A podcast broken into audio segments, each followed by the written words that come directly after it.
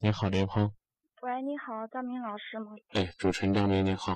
嗯，我是郑州的，然后我在外地做业务，去年年认识一个男孩子嘛，然后我一个女孩在外地，他挺照顾我的，我挺感谢他的。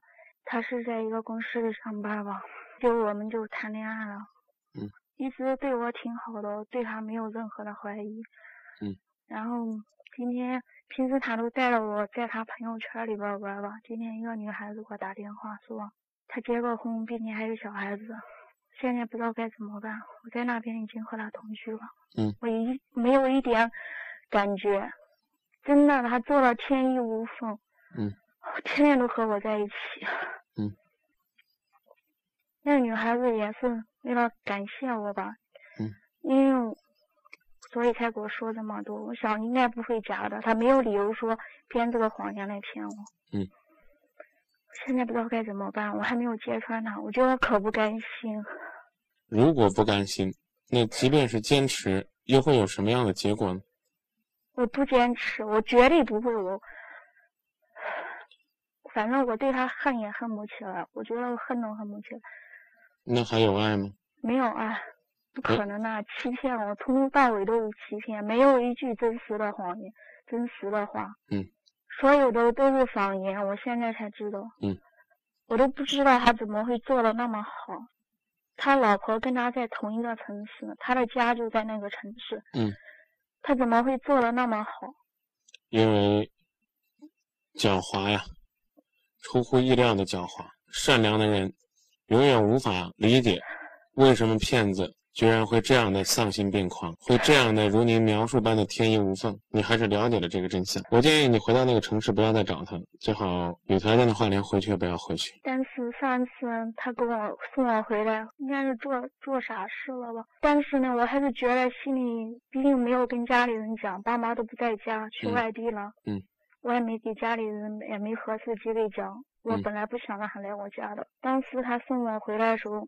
嗯，他哭了，我觉得我心可软嘛，然后都把他领家里来了。嗯，我现在我都觉得恨死自己了，但我觉得我可不甘心，这样我简直觉得就是天大的耻辱。我从来都没有想过自己会扮演一个情人的角色。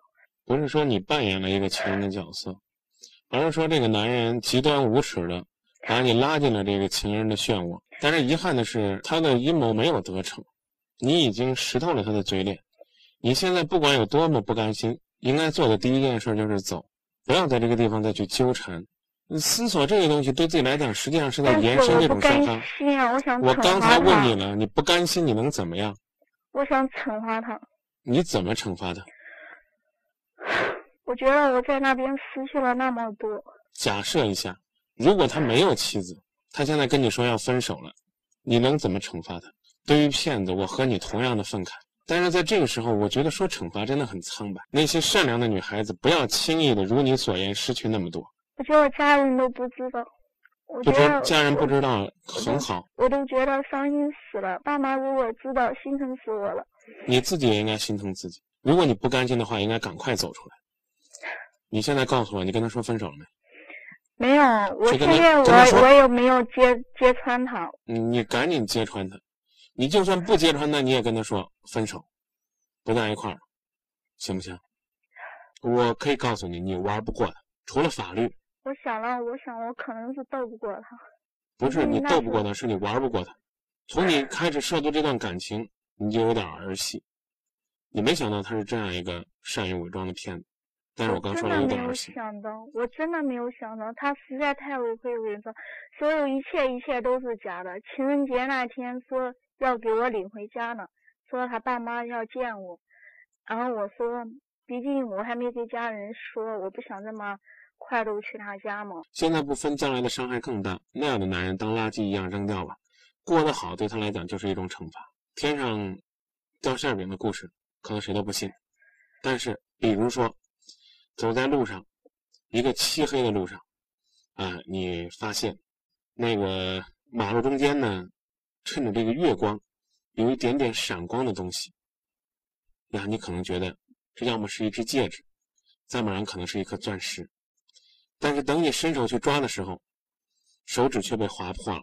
你发现那是一块碎玻璃，一块碎玻璃，一个烂酒瓶子，伪装的好了，也能够像钻石一样闪光。这时候怎么办呢？赶紧去疗你的伤。如果需要的话，有必要的话，你告诉那块玻璃碴子或者那个烂酒瓶子，啊，离这个大道远一点，别在这儿还想着害别的人了，这就行了。所以呢，有位朋友说，如果呢你还不甘心，这个不甘心还包括你不相信那个女孩子跟你说的是真的，你呢可以跟她摊牌，你说你到底有家没家？我不打算跟你过了，以后你检点点，别再去伤害别的女孩子。但是这位朋友说，我觉得说了也没用。